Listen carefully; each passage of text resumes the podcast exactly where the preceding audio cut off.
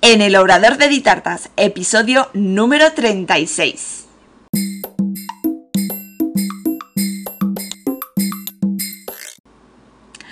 Hola, ¿qué tal? Bienvenida al podcast en el Obrador de Ditartas, donde hablaremos de repostería y conoceremos el día a día de un obrador. Yo soy Diana Verdú, chef pastelera y profesora de la Escuela Virtual de Repostería de Ditartas, donde encontrarás todo lo que necesitas de repostería en un único lugar. Cursos en vídeo, PDFs, descargables, descuentos, grupo privado de Facebook y realizamos clases en directo todos los meses. Visítanos en ditartas.com. Y deciros que este mes de enero que hemos comenzado tenemos la clase en directo de la escuela virtual este próximo martes donde vamos a modelar unas cabecitas en fondant fondant y pasta de modelar y a la vez os voy a enseñar a utilizar un sellito que a todas las suscriptoras de la escuela virtual les he enviado por correo a sus casas para que lo tengan disponible para esa clase en directo que haremos el martes y eh, todas las clases en directo de la escuela virtual luego se quedan grabadas para que las vean mientras estés suscrita a la escuela puedes ver todas las veces que quieras.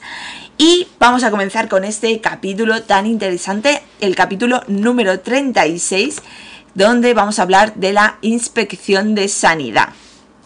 Eh, ya empieza dolor de barriga, nervios, estrés, cuando tocan al timbre y te dicen, hola, buenos días, soy el inspector de sanidad. Eh, bueno, ahora lo bueno que tiene eh, grabar el podcast al mismo tiempo que lo estoy retransmitiendo en directo por Twitch es que me podéis ver la cara, que bueno, gesticulo bastante o por lo menos lo intento. Pues nada, en este capítulo del podcast vamos a hablar de la inspección de sanidad. Eh, por una parte voy a hablaros eh, un poquito en general de lo que es la inspección de sanidad. Eh, varía muchísimo en función del municipio en el que estéis y por supuesto el 90% del inspector o inspectora que os visite. Hay inspectores que son más pejigueros, hay inspectores que te pasan todo por encima y hay inspectores mm, de todo. ¿Vale? Yo he tenido, yo me acuerdo, una, concretamente, yo mi primer local estaba en Petrel, que es un municipio diferente a Elda, estamos juntos, pero son dos municipios diferentes. Cuando estaba en Petrel, eh, el inspector que tuve, me acuerdo un día concretamente que me apareció, creo que fue el 31 de diciembre, el día de Nochevieja, pero a la 1 y, y 10 o algo así, una cosa así.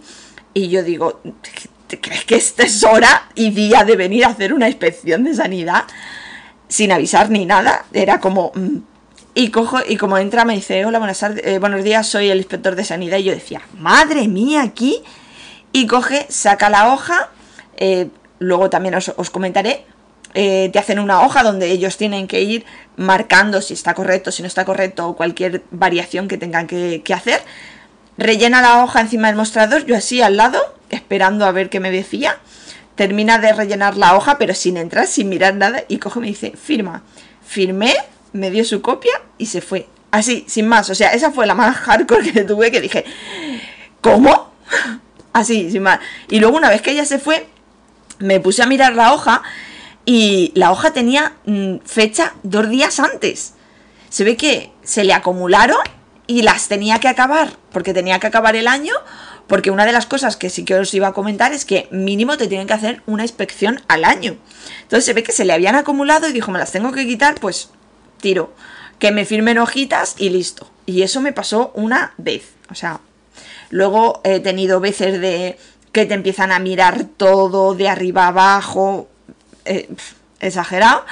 Y bueno, ahora la verdad, ahora estoy en el municipio de Elda y el inspector que tengo, que tengo ahora es súper majo, es un chico joven, muy majo. Muchas veces incluso mm, me llama y me dice, oye Diana, tengo que ir a hacer la inspección, ¿cuándo te viene mejor que, vaya? Porque obviamente eh, vale, es una inspección y tú tienes que atenderlo, pero imagínate que estás en medio de un caos que tienes que sacar pedidos y tal, eh, no puedes dejar de hacer tu trabajo para atenderlo, que bueno, a veces a lo mejor es media hora, una hora, pero a mí me han contado de casos que se han tirado seis horas en un obrador haciendo la inspección. Entonces dices, claro, si tú me avisas, yo me organizo el trabajo, pero si no me avisas, yo no puedo de repente coger y ponerme a, atenderte a ti, dejarme todo mi trabajo, mis encargos y mis cosas. Entonces, eh, pues te puedes encontrar de todo, depende del municipio y depende del inspector que, que te vaya a visitar. Sí que tienes que tener en cuenta que mínimo una vez al año te tienen que hacer la inspección. O sea que una vez al año te va a tocar sí o sí. Luego puede ser que haya veces, a mí ha habido años que han venido dos veces, pero normalmente suelen venir una vez. También imagino que dependerá del del local que tengas, me refiero del comercio que tengas. Yo soy una pastelería pequeñita, eh, no es lo mismo a lo mejor como un salón de boda, sí que sé de salones de boda que cada tres meses tienen inspección. Me imagino también del volumen que tengas de, negocio. Pero en principio, sí o sí, una vez al año tendrás la inspección, sí o sí. ¿Y qué hacen en esa, eh, en esa inspección? Revisan el establecimiento, o sea, que esté limpio, que esté ordenado, tal y cual. Ahora lo iremos viendo todo. Y revisan la guía. La guía, ¿qué es la guía? La guía es la guía de prácticas correctas de higiene. Esta guía va en función del sector. Me refiero, no es lo mismo la guía para un restaurante que una guía para una pastelería, que para pesqueros, que para carnicerías. Todos los eh, establecimientos o negocios que sean de alimentación tienen una guía de prácticas correctas de higiene, pero en cada una de ellas es diferente lo que se pide. Estas guías se pueden descargar en internet muy fácilmente, eh, por ejemplo yo la mía me la descargué en Fadeco, que es eh, bueno, la de Valencia, la de la Comunidad Valenciana, pero vamos, eh, ponéis guías de prácticas correctas de higiene y os sale. Y entonces es cuando os entra el mal porque la guía es un tocho, así de con infinidad de, puntos y de cosas que tienes que tener eh, en, cuenta. Eh, creo que tengo un, capítulo ya hablando de, la guía de prácticas correctas de higiene. Eh, de todas formas, si queréis más información sobre toda esta guía, cómo hacerla, yo personalmente me la hago yo, la, me la descargué, me hice todas las plantillas y lo voy llevando yo todo. También hay empresas que te la pueden hacer, ya depende pues de, de lo que puedas tú invertir y, puedas, también depende de si, si eres hábil y puedes sacarte tu plantillas y tal, y, pero bueno. Todo esto, si queréis más información o más cositas, nada, me lo dejáis en los comentarios y yo os voy contando más cosas. Bueno, respecto al establecimiento, ¿qué te va a mirar en el establecimiento? Por una parte, el obrador. Que el obrador esté ordenado, que esté limpio. Eh, a ver, tampoco van. Bueno, tampoco. Depende del el inspector. Pero en principio, pues que esté ordenado, que esté limpio, que esté recogido. Pueden mirarte eh, los productos que tienes en el obrador, que estén correctamente almacenados, eh, pues en sus cajas o en sus cubos o donde lo tengas todo que esté etiquetado, que se indique qué producto es cada, cada cosa. Pueden mirarte también las caducidades de los productos.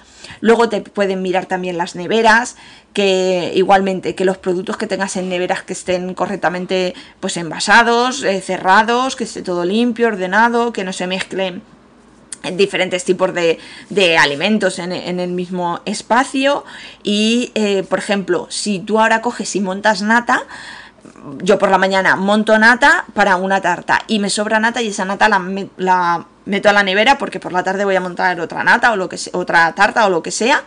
Yo esa nata que, que meto a la nevera, yo tengo que poner eh, primero qué es, imagínate si yo lo, pongo en un recipiente, tengo que indicar qué hay dentro de ese recipiente y la fecha eh, de esa, por ejemplo, si lo he montado hoy, pues con la fecha de hoy y la caducidad, ¿vale? A mí todo esto no me lo han mirado nunca. Pero sí sé de compañeras que han estado cogiendo, mirando caducidades de colorantes, de tal. O sea, mm, pueden mirártelo todo, ¿de acuerdo? O sea que cuanto mejor lo tengas, mejor va a ser de que te puedan pues encontrar alguna cosa y tal. Yo normalmente lo que hago cada tres meses aproximadamente sí que hago un batido de todo lo que tengo en el obrador, de productos así que sean, eh, que no gaste tan a diario, que sean más a largo plazo, sí que hago una batida y reviso todas las fechas de caducidad y voy revisando porque muchas veces se nos queda algo por detrás o lo que sea, entonces todo eso siempre lo voy revisando y voy retirando todo por si se ha pasado alguna cosa o cualquier cosita así por todo esto, porque luego, primero porque hay que hacerlo, sí o sí, no tienes más, pero también pues luego si viene sanidad y te revisa cualquier cosa, que lo tengas eh, pues en lo más correcto posible. También te van a mirar el almacén. En el almacén que van a mirar, primero eh, que tengas los productos adecuados. En un almacén de seco, eh, obviamente no puedes tener productos refrigerados. Los productos refrigerados los tienes que tener en, refrigeración, obviamente. Pues entonces te van a mirar eso, que este, lo que tienes en el almacén sea lo correcto. Igualmente, fechas de caducidad, que lo tengas todo eh, bien ordenado y todo limpio y todo eso. Y finalmente te van a mirar también los aseos. ¿Vale? Aseos y vestuarios, si en su caso lo tienes.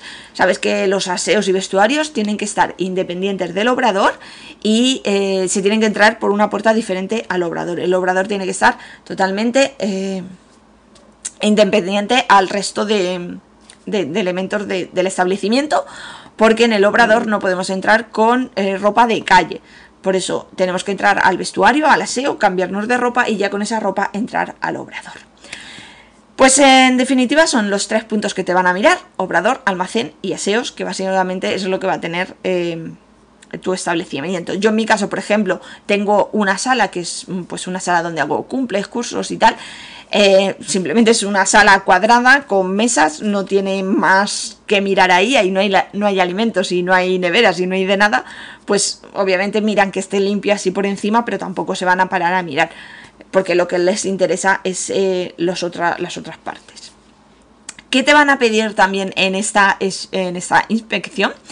Es la guía. La guía que os comentaba antes, la guía de prácticas correctas, y eh, irá, como os he comentado, según el sector. Tenéis que buscar eh, vuestro sector, qué guía es la que os pertenece y por qué guía os van a em, seguir esos documentos que tenéis que tener. Aquí, bueno, Aquí os voy a contar yo una cosita en concreto mía personalmente. Em, porque no es lo mismo que tú vendas al, al, consumidor final, o sea que seas minorista, que vendas a otras empresas que serías mayorista. Eh, aquí tienes que tener eh, dos registros sanitarios diferentes, el de minorista y el de mayorista, y la guía, por tanto, es diferente al minorista y al mayorista. ¿Qué me ha pasado a mí? Pues resulta que yo vendo al cliente final, por tanto soy minorista, yo vendo pues a la mamá, al papá, al, que se va a comer la tarta, digamos, pero en muchas de esas ocasiones, esa tarta yo la llevo a un salón, o por ejemplo esa mesa dulce yo la monto en un salón de bodas, en un restaurante, en una cafetería.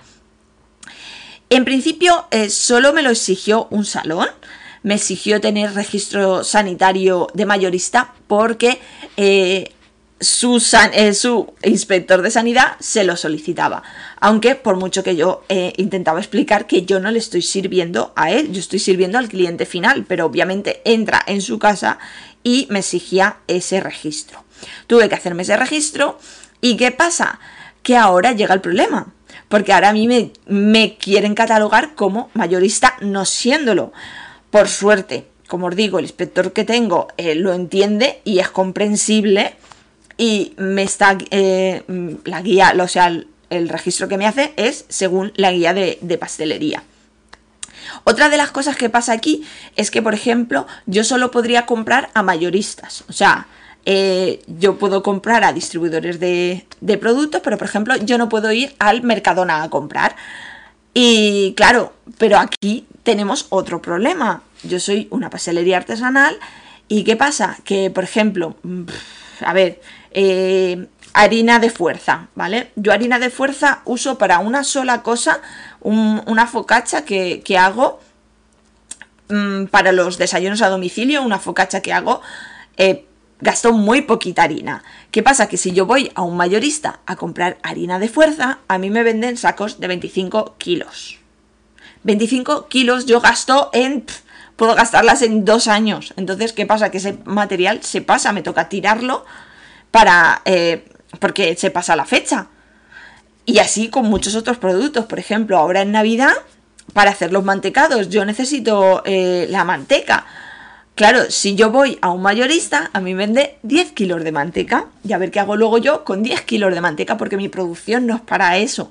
Porque no soy mm, una industria, yo hago eh, cantidades más pequeñas. Entonces, claro, ahí hay como un que estás en el límite ahí extraño. Eh, por suerte, bueno, pues el inspector lo entiende y hay cositas pues que las las, las pasa, lo, entiende la situación de que a mí me tiene que, hacer la inspección según la guía, porque eh, no cabe otra por el tamaño de empresa que tengo. Entonces, en esta guía, ¿qué te va a mirar? Principalmente, mm, ya miráis, os sacáis la guía y veréis que tiene infinidad de puntos y infinidad de, cosas que tenéis que llevar el control. Pero en principio, ¿Qué te va a mirar? Las plagas. Que tengas una empresa certificada, que esa empresa tenga su certificación de, plagas, que lo tengas em, en vigor y tengas todo, pues eh, todas las fichas que te da la empresa de plagas, que lo tengas todo al día.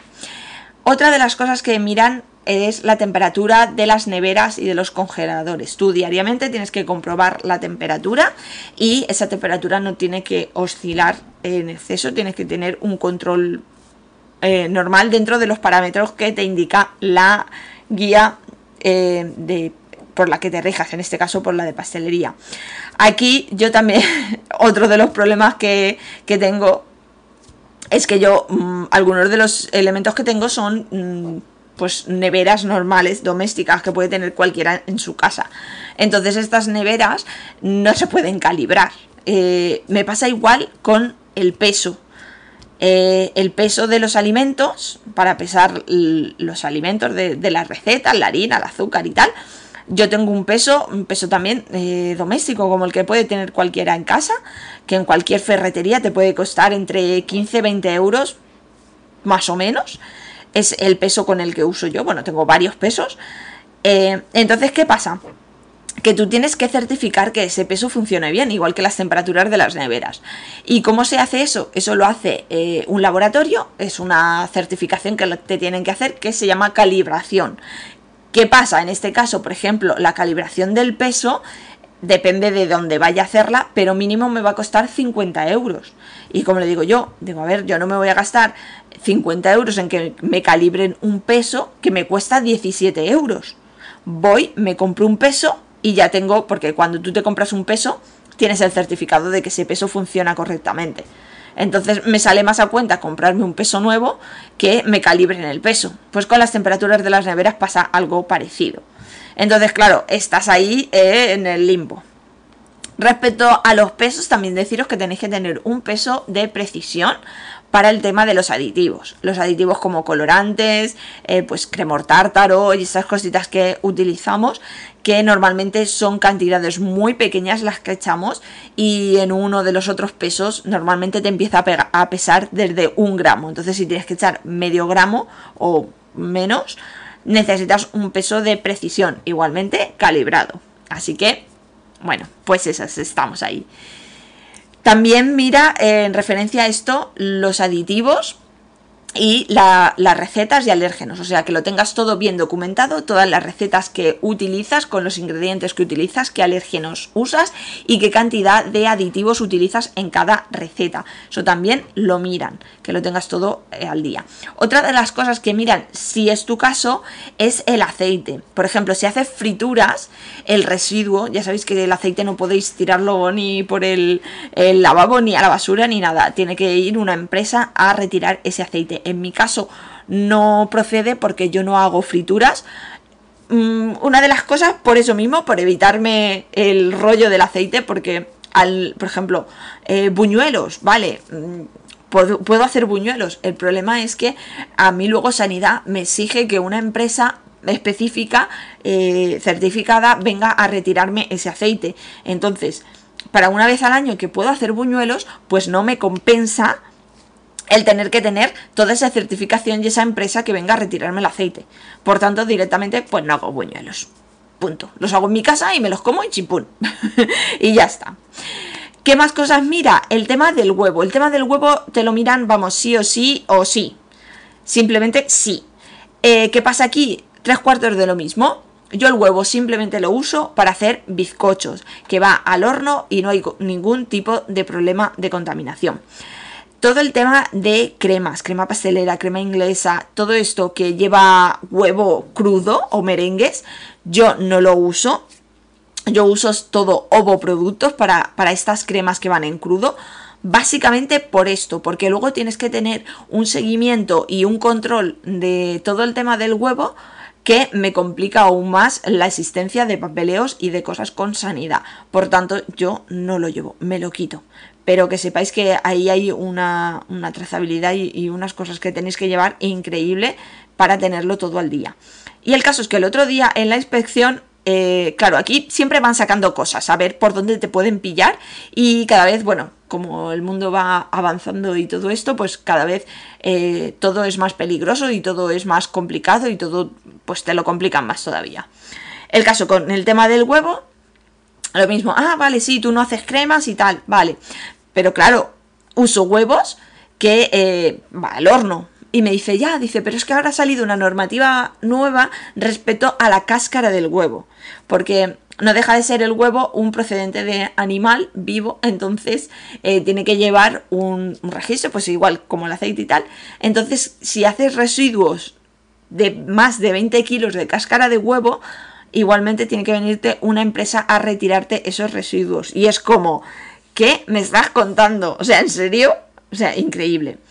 Obviamente no es mi caso porque yo no gasto tantos huevos para tener 20 kilos de cáscara de huevo. Así es que no es mi caso y eh, bueno, me lo puso en la hoja como que no, no procedía. Pero que sepáis que si usáis muchos huevos, muchas cáscaras de huevo, es una de las cosas nuevas que ha salido este año que Sanidad os va a mirar. Y ya os digo, depende de, del inspector que tengáis, de la zona del municipio, os pueden decir alguna cosa respecto a las cáscaras de huevo. También os mirarán la trazabilidad hacia atrás y hacia adelante. ¿Qué significa esto? Hacia atrás es los eh, productos que tú recibes de proveedores. Tienes que tener un control de la fecha de entrada, de qué producto ha entrado, de qué proveedor, el, lote, la caducidad, si estaba incorrecta la temperatura, el embalaje y todo. Todo eso tienes que tener una trazabilidad, tienes que tener un control y la trazabilidad hacia adelante es cuando tú lo llevas a otra empresa o al cliente final no te lo piden, pero cuando lo llevas, por ejemplo, yo cuando llevo por ejemplo, hoy lleva una tarta a un restaurante, yo siempre le adjunto una hoja de trazabilidad donde pone pues eh, la fecha, eh, el local donde lo he llevado, qué tipo de producto es, todos los ingredientes y toda la trazabilidad para si eh, sucediera cualquier cosa, pues ese comercio tiene toda la información del producto que yo le he llevado. Y eso también lo miran sí o sí. La guía lleva muchísimas más cosas, pero en principio estas son las más importantes, las que más seguía eh, Sanidad en mirártelas sí o sí. Luego, una vez ya mm, visto todas estas partes, rellenan una hoja en esa hoja pues, pues van comprobando, pues eh, está correcto, no está correcto, hay que mejorar, no sé qué, todo eso. Pueden ponerte objeciones, pueden ponerte propuestas a arreglar o anotaciones sin más, por ejemplo, como em, en mi caso, una cosa nueva también que ha salido, además de la, de la cáscara que me acabo de acordar que me la pusieron a mí, la, mm, perdonadme que no me voy a acordar del nombre, alim, sea, es que le ponen nombres raros, alimimamina o no sé qué, algo así. Eh, por el tema de las galletas, que han sacado una normativa respecto a las galletas, acrilina, acrilim, algo así es. Y bueno, pues en base a las galletas, esta normativa tiene que llevar, eh, por una parte han hecho una carta de color en la que tu galleta tiene que estar dentro de esa carta de color. Y por lo visto viene porque si se tuesta en exceso la galleta, pues puede tener alguna rollos de estos raros. Eh, entonces hay que mirar los niveles estos y eh, la coloración de la galleta. Eso me lo comentó en, en, la inspección que tuve el martes, que me lo puso como anotación para mirarlo, porque ha salido nuevo este año y tengo que mirarlo en la guía, sacarme la carta de color y comprobar que mis galletas están dentro de esa carta de color y, no, no te pasas de los límites que ellos te indican. Eso es la, una normativa nueva que han sacado. Entonces, respecto a estas anotaciones que te hacen, es simplemente, pues mira, tienes que mirarte esto y tal. O por ejemplo, em, yo tengo una... Al vecino se le salió el agua y estoy pendiente de que venga el seguro a hacer la reparación, está controlado todo, ya está dado parte y tal, pues igualmente me puso la anotación de que pues está la rotura y que está pendiente de que el seguro venga a hacer la reparación, pero sin más, no va a ningún lado más. Obviamente sí que lo tienes que arreglar o sí que lo tienes que subsanar porque si viene y no lo has hecho, viene a la próxima eh, inspección y no lo has hecho, pues entonces sí que te pondrán de ahí o una sanción o un, o, un toque o alguna cosa, ¿vale? Luego, por otra parte, están las que sí que tienes que subsanar en plan de, bueno, esto lo tienes que arreglar, eh, más grave, menos grave, hay diferentes eh, niveles de gravedad y sí que te dan un tiempo para solucionarlo. Pues o tienes 15 días para solucionarlo, o tienes un mes para solucionarlo y tal. Y eso ya sí que eh, es como más grave y sí que luego vendrán y te comprobarán que lo has arreglado, que lo has subsanado o cualquier cosa. Pero eso ya es en plan mm, cosas muy, muy, muy graves en lo que te ponen. Y luego ya está el sumo de la gravedad, que es ya cuando te ponen directamente, te ponen una multa o te cierran el local o porque ya son cosas muy, muy graves que seguramente en noticias habréis oído muchas veces.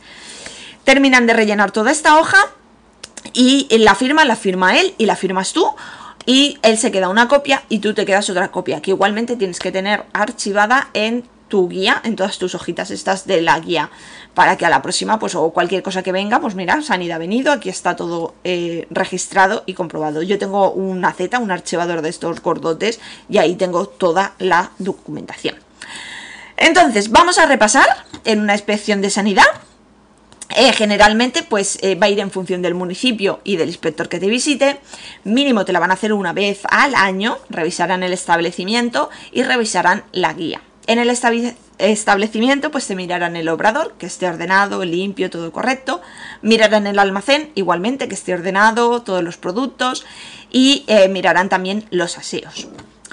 De la guía, eh, pues según el sector, tenéis que saber que pues si es una carnicería, una pescatería, un, pesquero, todo lo que tenga que ver con alimentación, pues cada uno tiene su guía.